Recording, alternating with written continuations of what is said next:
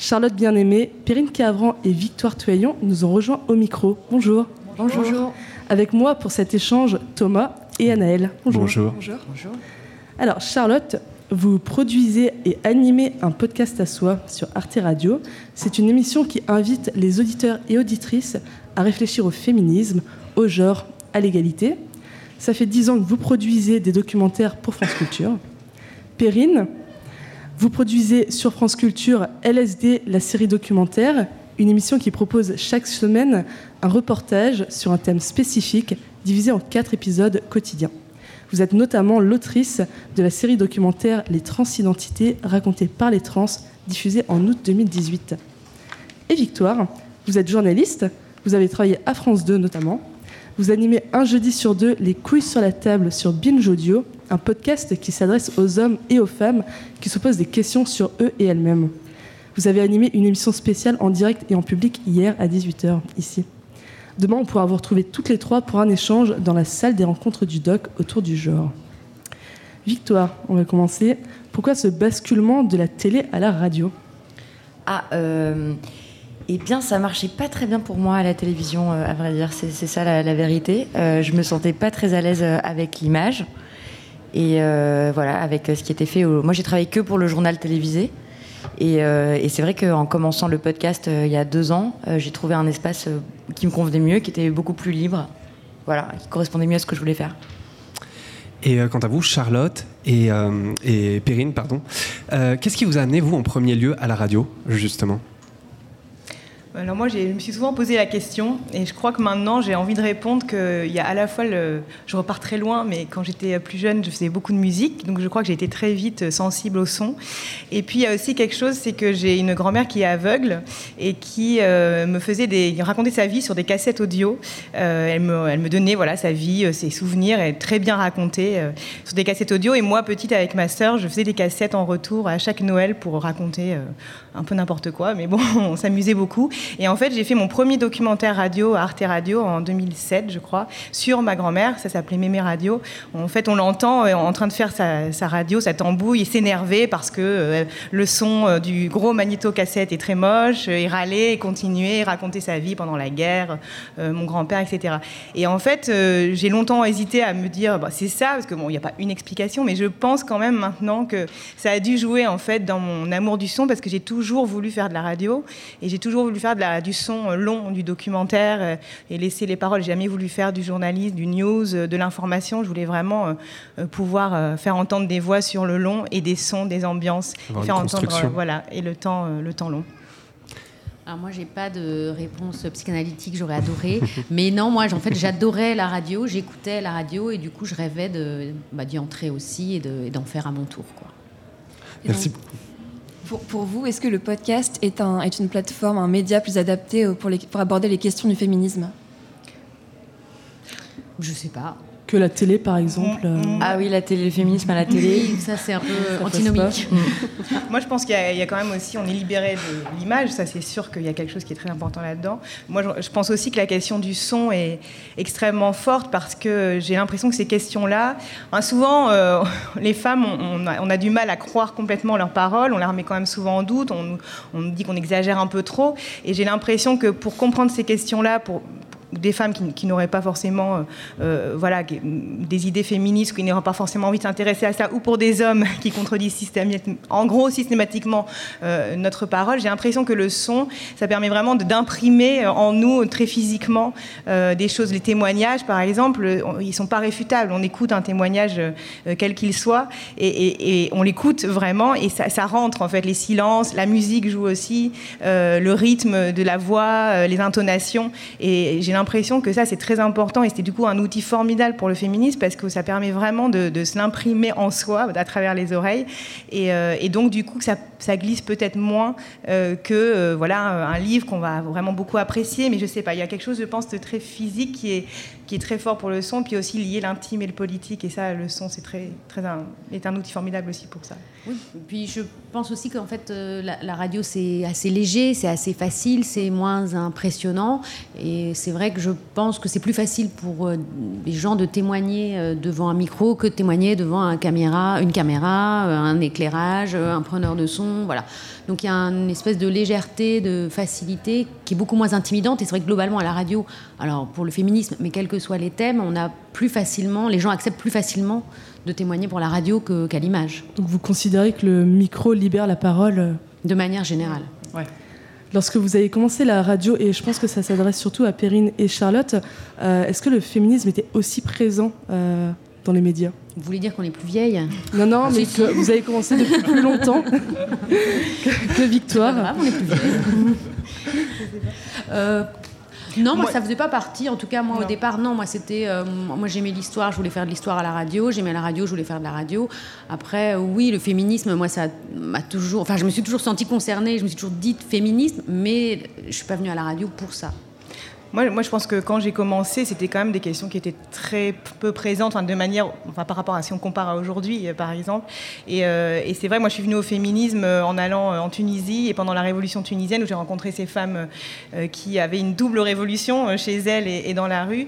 Et donc, je suis rentrée dans le féminisme à travers ces portraits-là. Et après, j'ai travaillé sur le féminisme en France et je sentais monter quelque chose, en fait. Il y avait vraiment, dans les rencontres que je faisais, les femmes, le travail qu'elles faisaient partout en France, les rencontres, les discussions, il y a, toujours, ça c'est pas nouveau le féminisme, mais je sentais un renouveau.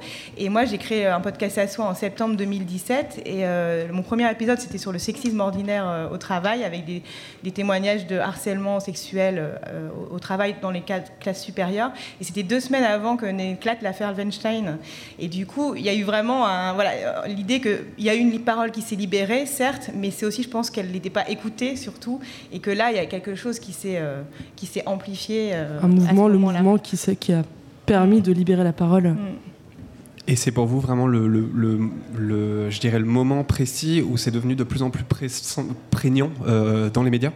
L'affaire Weinstein, Ouais. les mythos, oui, oui, ça, c'est- Ouais. enfin, certainement. euh, moi, je pense que. Ouais, il y a eu quelques, hum, il y a eu quelques phénomènes avant. Il y avait, on a commencé à parler des violences gynécologiques aussi Mm, euh, oui. quelques années avant, Ouais. euh, des règles et tout ça. Enfin, j'ai l'impression que ça fait. Mais c'était plus peut-être plus ponctuel, Ouais. euh, pas aussi massif, je sais pas. C'est ça. Ouais, j'ai Euh, l'impression aussi. Oui, MeToo, ça a été une vague. Oui, là, c'était plus possible d'ignorer quoi. quoi. Là, c'était plus possible de faire semblant que ça n'existait pas. Et vous qui étiez dans les médias, justement, comment est-ce que vous avez observé cette évolution à l'intérieur des médias? Comment est-ce que vous avez observé les, les- les nouveaux sujets qui se sont mis à, à éclore? Bah, moi, je me souviens que quand j'étais euh, à France 2, euh, j'ai commencé au moment de l'affaire DSK.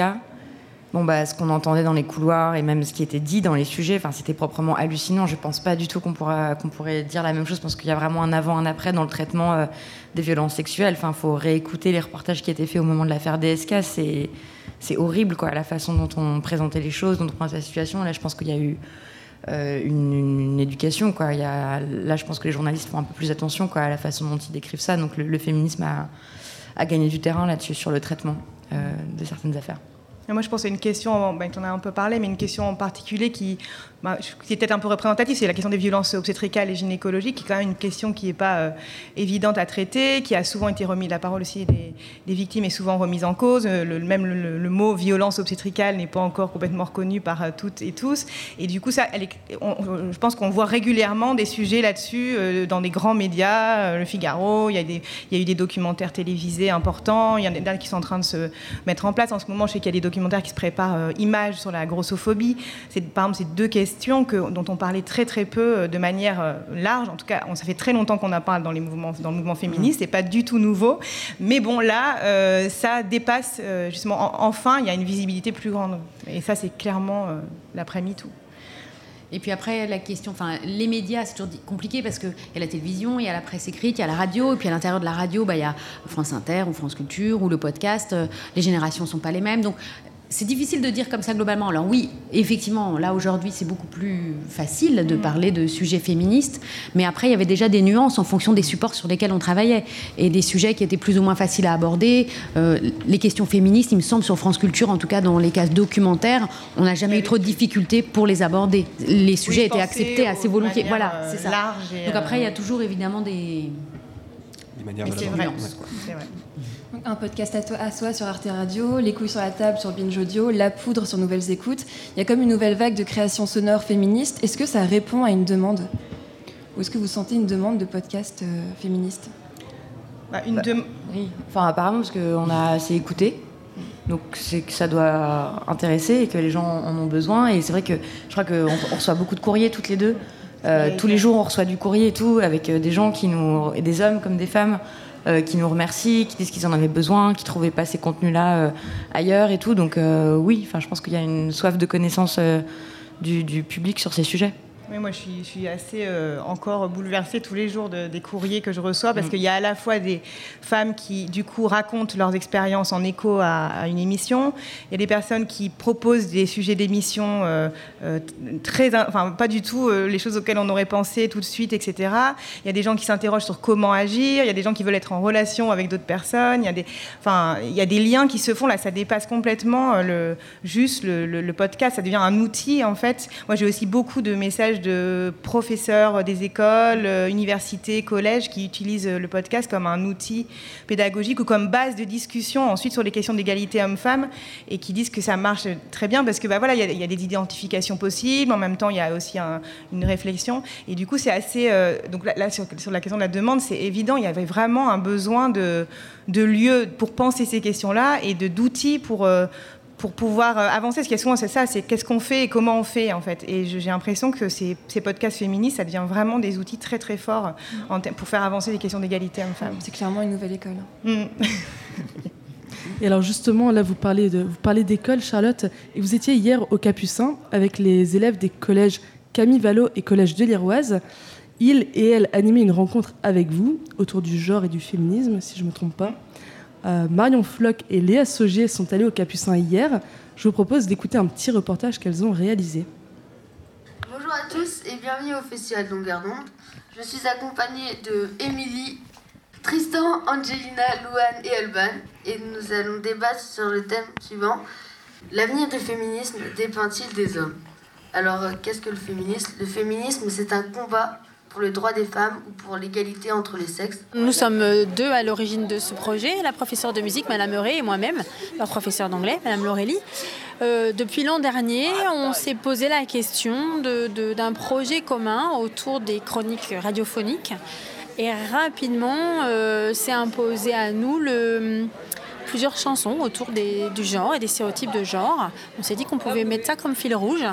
Et en fait, on s'est aperçu en déroulant la pelote qu'elle était assez énorme et qu'on avait énormément de matériaux à mettre entre les mains de nos élèves. Angelina, pensez-vous que l'avenir du féminisme dépend des hommes?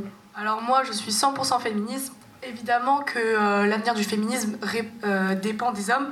Euh, c'est la seule barrière, les hommes, et euh, s'ils ne font rien, bah, on n'avancera pas.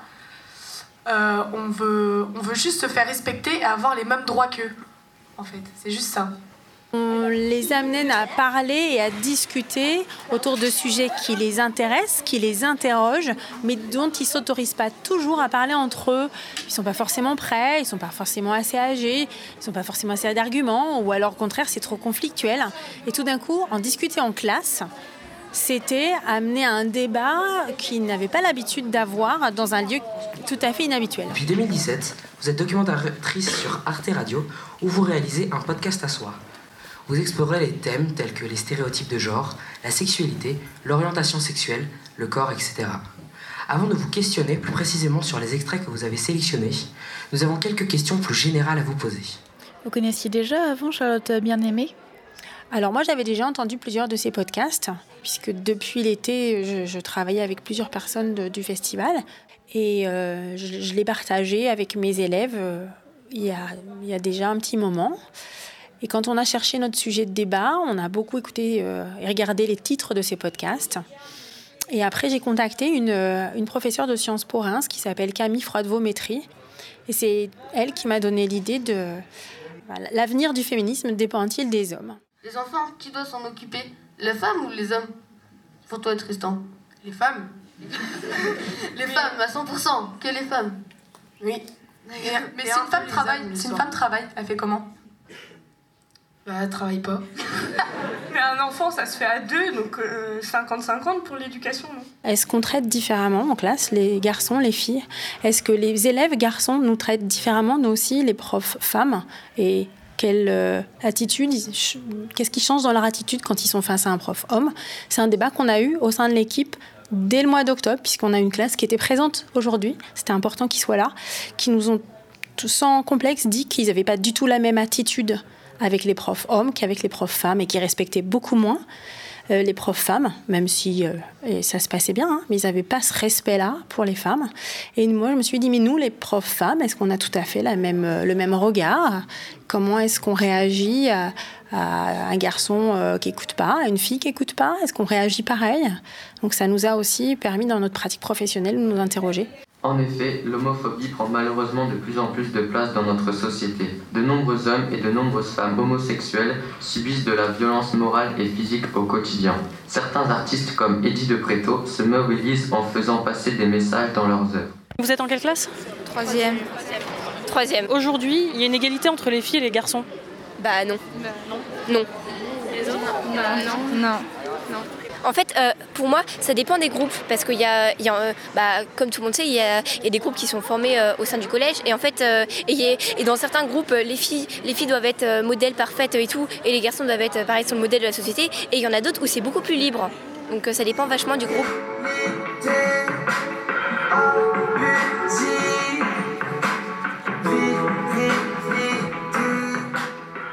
Prenons par exemple dans une cour de primaire, le temps que passe un garçon ou une fille avec une balle et on fait un, on fait un rapport sur la semaine et on voit que le garçon c'est au moins le double voire le triple. Comme c'est eux en fait qui, qui, qui, font en fait qui ne font pas du coup l'égalité homme-femme, mais en fait ils se rendent pas compte de ce qu'ils font. Du coup ils disent que pour eux c'est normal, mais en fait non c'est pas normal du tout. Il faut qu'ils changent leur comportement en fait. Pour certains, enfin pas pour tous, mais certains doivent changer leur comportement pour qu'il y ait une, une vraie égalité. Bon bah merci de nous avoir écoutés et on espère bah, que ça va vous faire réfléchir.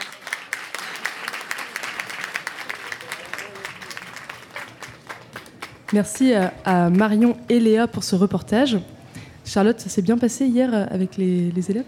Ah, euh, Extrêmement bien. Je suis toujours euh, très très touchée. Euh, de, voilà, de réaliser des rencontres avec des collégiens ou des lycéens. Euh, et souvent aussi, euh, j'en ressors extrêmement étonnée euh, de, du fait, donc, beaucoup d'espoir parce que ces, questions-là sont débattues par des élèves de troisième, des lycéens, des collégiens. moi, dans ma, enfin, en tout cas moi personnellement, dans ma génération, j'ai été loin de, de, questionner cela à, à, cet âge-là. Donc j'ai trouvé ça très, très, très émouvant et, et ils vont déjà très loin dans les réflexions. Victoire, est-ce que l'avenir du féminisme dépend des hommes? Oui, alors. Euh... alors, je crois pas qu'il en dépende. C'est-à-dire, euh, si on attend que, que quelque chose vienne d'eux et qu'on attend passivement, bah, ça n'arrivera pas. Euh, je suis pas. Enfin, c'est voilà, ça, ne dépend pas d'eux en fait. C'est. Euh, le, ça, se fera avec ou sans eux, mais, euh, mais c'est une, une, histoire aussi de, pouvoir et de rééquilibrer les pouvoirs. Donc euh, le truc, c'est que quand on a le pouvoir, euh, souvent on n'a on pas vraiment envie de le lâcher, quoi. Et de le remettre en question. Non, c'est très difficile. Donc euh, ça passe par la lutte, en fait, le, le, féminisme. Voilà. du coup, on va, parler, on va parler un peu des pratiques journalistiques de vos émissions. Et, et pour commencer, ben, Victoire, votre émission, vous, c'est vraiment une. Bah, pour, pour commencer, comment vous choisissez vos sujets, d'abord? Alors, euh, je choisis euh, les sujets. Donc moi, je fais un, donc les coups sur la table, ouais. c'est vraiment sur les hommes, les masculinités et la virilité. Mmh. Euh, la façon dont je choisis les sujets, c'est euh, des questions que je me pose personnellement. Mmh. Et, et, en fait, je, je, surveille beaucoup tout ce qui se produit. J'interviewe des universitaires. Donc, je surveille toute la production universitaire, qu'est-ce qui est publié dans différentes revues, différents articles, différents livres, etc. Et c'est comme ça que je choisis les sujets en imaginant voilà, de trouver une question qui va, qui va concerner directement les, les auditorices. Les auditorices. Et donc, euh, une fois que vous avez choisi vos sujets, vous déconstruisez un peu le, la, masculini la masculinité, la manière dont, dont, on a certains mythes euh, dans cette masculinité. Euh, Est-ce que vous sentez, lorsque vous essayez de, de, de trouver vos angles, une certaine démarche sociologique que vous essayez d'avoir? Euh, c'est-à-dire, bah, en fait, le, principe de travailler sur les masculinités, c'est la, démarche, c'est de retourner le regard, en fait, c'est-à-dire d'arrêter de, considérer que y aurait une, que la féminité, ce serait construit et que euh, et que la masculinité, ça irait de soi. Et donc, euh, c'est d'interroger, oui, comment c'est fabriqué, en fait, comment ça marche. Et ça, c'est la, je crois que c'est une des démarches euh, de la sociologie. Charlotte, je vais poser un petit peu les mêmes questions par rapport à un podcast à soi. Déjà, comment est-ce que vous choisissez vos sujets Est-ce que vous avez une liste à l'avance de toutes les émissions que vous aimeriez faire Comment ça se passe? Alors oui, j'ai une liste à l'avance très longue de toutes les émissions que j'aimerais faire. Après, euh, euh, oui, en fait, au fur et à mesure que... C'est aussi pour ça que j'ai voulu faire cette émission euh, consacrée spécifiquement à ces questions. C'est que quand j'ai commencé à travailler sur le féminisme en 2014, plus j'avançais, plus je me rendais compte que chaque, sujet en appelait un autre. Et donc c'est encore le cas maintenant. Une émission, en fait, en appelle un autre. C'est tellement large puisqu'il s'agit de, parler des questions de société au prisme du genre, donc de toute la société, en fait. Donc c'est infini. Euh, après, il y a des choses qui me sont venues en priorité. La question de la première émission, sexisme au, au travail chez les cadres, j'y avais pensé quand j'avais travaillé avant sur le féminisme en me disant ça serait bien d'aller spécifiquement chez les classes supérieures. Euh, voilà, la question de la grossophobie, j'en avais beaucoup entendu parler à part d'autres femmes sur d'autres sujets et je trouvais que c'était peu traité. Euh, voilà, je, l'avais en tête depuis longtemps aussi et là ça a pu euh, se faire. Donc j'avance un petit peu au fur et à mesure. Il y a aussi parfois un petit peu l'actualité, même si je ne suis pas du tout euh, dans, quelque chose d'actuel. Mais par exemple, là, le, mouvement des Gilets jaunes, il y a eu beaucoup de marches des femmes, Gilets jaunes, et j'ai tout de suite été quand même intéressée par ça. je, voulais savoir qui, étaient ces femmes, qu'est-ce qui se passait, comment ça se rencontrait. Et donc là, je suis en train de préparer une émission là-dessus. Euh, votre, votre émission est construite avec euh, différents. Alors, il y, a des témoignages un petit peu plus intimes, il y a des paroles d'experts, d'expertes. Euh, comment est-ce que vous faites justement la balance entre ces témoignages et cette parole d'experte? Justement, moi, le, principe même de, du podcast, c'est que je veux que. J'aspire à ce que les témoignages et les, et les paroles d'experts, les, chercheuses, aient la même place, la même valeur, et qu'il ne s'agit pas en fait de commenter euh, un témoignage qu'on aurait entendu, de dire voilà, d'intellectualiser une parole qui serait pas intellectuelle et qui serait juste du ressenti. Euh, je pense que la, parole, euh, les témoignages ont autant d'importance politique, sociale, enfin voilà, ont autant de, valeur, et, donc voilà, ça c'est très important, et c'est vrai que c'est un travail que je fais à chaque fois, parce que parfois c'est même juste des même juste une manière de les imbriquer et que la façon dont je les imbrique, parfois, il y, a, ce côté surplombant. Donc, je, change la, forme parce que je trouve qu'il y a quelque chose qui ne va pas. Ça, c'est très important pour moi que les deux puissent être écoutés au même niveau et aussi les textes, en fait, que les textes littéraires aient la même, euh, importance et que tout raconte quelque chose euh, au fil du podcast. Perrine, pour, euh, pour la série que vous avez consacrée sur les transidentités racontées par les trans, euh, comment est-ce que vous avez construit euh, cette émission? Comment vous avez choisi vos, interlocuteurs et interlocutrices? Alors en fait, euh, moi je m'étais rendu compte que la question trans, c'était quelque chose qui était quand même beaucoup traité dans les médias, mais toujours de la même manière. C'est-à-dire qu'il y avait eu énormément de documentaires, de ouais, de fiction, de choses autour de la question de la transition, que ça, ça passionnait, ça fascinait, qu'on avait tous entendu euh, au moins une fois une émission où on entendait une personne trans euh, témoigner de sa transition dans la souffrance, etc. Donc moi, j'étais un peu comme tout le monde, j'étais fascinée, euh, et je me disais, tiens, ce serait intéressant quand même de faire quelque chose là-dessus, d'essayer de dire autre chose. Et il se trouve qu'à France Culture, il y a euh, Hélène Azera, donc, qui est une, femme qui a travaillé très longtemps à France Culture, une, journaliste qui avait une émission musicale, et donc qui est une, femme trans, et euh, avec qui on discutait souvent. Et puis euh, un jour, elle m'avait dit, il, y a, il, quelques temps déjà, elle m'avait dit il faut que tu saches qu'en France, pour changer de, de sexe à l'état civil, pour avoir le droit de le faire, il faut avoir subi une opération chirurgicale irréversible, c'est-à-dire avoir été stérilisé. Donc moi, je dis mais Qu'est-ce que tu racontes, euh, Hélène euh, La stérilisation, enfin, c'est. Elle me dit, mais non, mais pas du tout. Et là, enfin, ce truc-là m'était vraiment resté. Je m'étais dit, en fait, on est complètement ignorant de, de tout ce qui était légal, de tout ce qui était médical, de tout ce qui était euh, les obligations qui étaient liées à ces parcours trans. Et donc, c'était à partir de ça, je me suis dit, bon, bah, on va essayer de raconter ce qu'on ne dit pas d'habitude. Et du coup, euh, j'avais commencé à contacter des gens et très vite, les gens me disaient non, non, on parlera pas. On ne veut pas du tout parler, ça ne nous intéresse pas. Et tout le monde, c'était assez. Euh, et c'est vrai qu'à à France Culture, on n'a pas trop l'habitude qu'on nous dise non, parce que c'est vrai que souvent les gens disent plutôt oui quand on les appelle, ça pose pas trop de problèmes. Et là, j'étais surprise, tout le monde me disait non, c'était systématique. Donc je me suis dit bon, bah, ça c'est intéressant aussi, ça montre bien qu'il y a quelque chose à faire là. Et du coup, j'ai inversé ma démarche. Je les ai appelés par leur disant euh, ce que je voulais faire, mais en leur disant qu'est-ce que vous pensez qu'il faudrait faire? Et là, tout d'un coup, les gens euh, étaient beaucoup plus intéressés euh, de me rencontrer. Et donc, j'ai dû montrer patte blanche, rencontrer les, associations les unes après les autres, des, personnes que les, les, unes et les autres me, recommandaient de rencontrer. Et, c'est après tout ce travail-là que j'ai pu effectivement constater qu'il y avait beaucoup de manque dans ce qui était raconté et que j'ai réalisé qu'en tout cas, la condition pour cette série, pour qu'elle soit faite et qu'elle ait un sens, c'est qu'on y entende que des personnes trans, qu'elles soient expertes ou qu'elles soient là en tant que témoins de leur vie quotidienne. Et, euh, et ben là, ça a tout changé. Enfin, c'est-à-dire que là, ça a pris un sens nouveau, ça a pris une dynamique nouvelle. Et euh, donc, je me suis adressée à des chercheurs et à des euh, personnes trans. Donc ça a permis de mettre vraiment leur parole en tant que personne concernée en avant et pas. Euh, c'était, c'était leur redonner le, pouvoir, c'est tout le principe. Hein, enfin, leur redonner le pouvoir sur euh, ce qui, euh, ce qui allait être dit, qu'est-ce qui allait être dit. Et, et là, du coup, je m'engageais dans quelque chose qui est. enfin, où j'étais pas du tout neutre, quoi. Je disais, voilà, on n'entendra que vous. et on construisait ensemble les choses qu'on allait, qu'on allait dire. Et donc, c'était c'était une, expérience géniale quoi, à faire, très, enfin, très enrichissante. Quoi. Et où j'ai appris euh, enfin, un nombre de choses que j'ignorais qui étaient euh, monstrueux en fait. Quoi. Euh, l'ignorance était vraiment incroyable. Je pense que les auditeurs et les auditrices aussi ont appris beaucoup. J'espère bien, j'espère bien. Et c'est vrai que c'est pas toujours évident dans les médias qu'on pourrait appeler dominants d'avoir cette parole de personnes concernées mise en avant. On peut retrouver ça dans des podcasts et des émissions par exemple, la plateforme Radio Rageuse, je ne sais pas si vous connaissez. Euh, c'est une plateforme qui, euh, qui regroupe des podcasts euh, de personnes féministes et trans, gouines, lesbiennes. Je vous invite à, consulter ce site.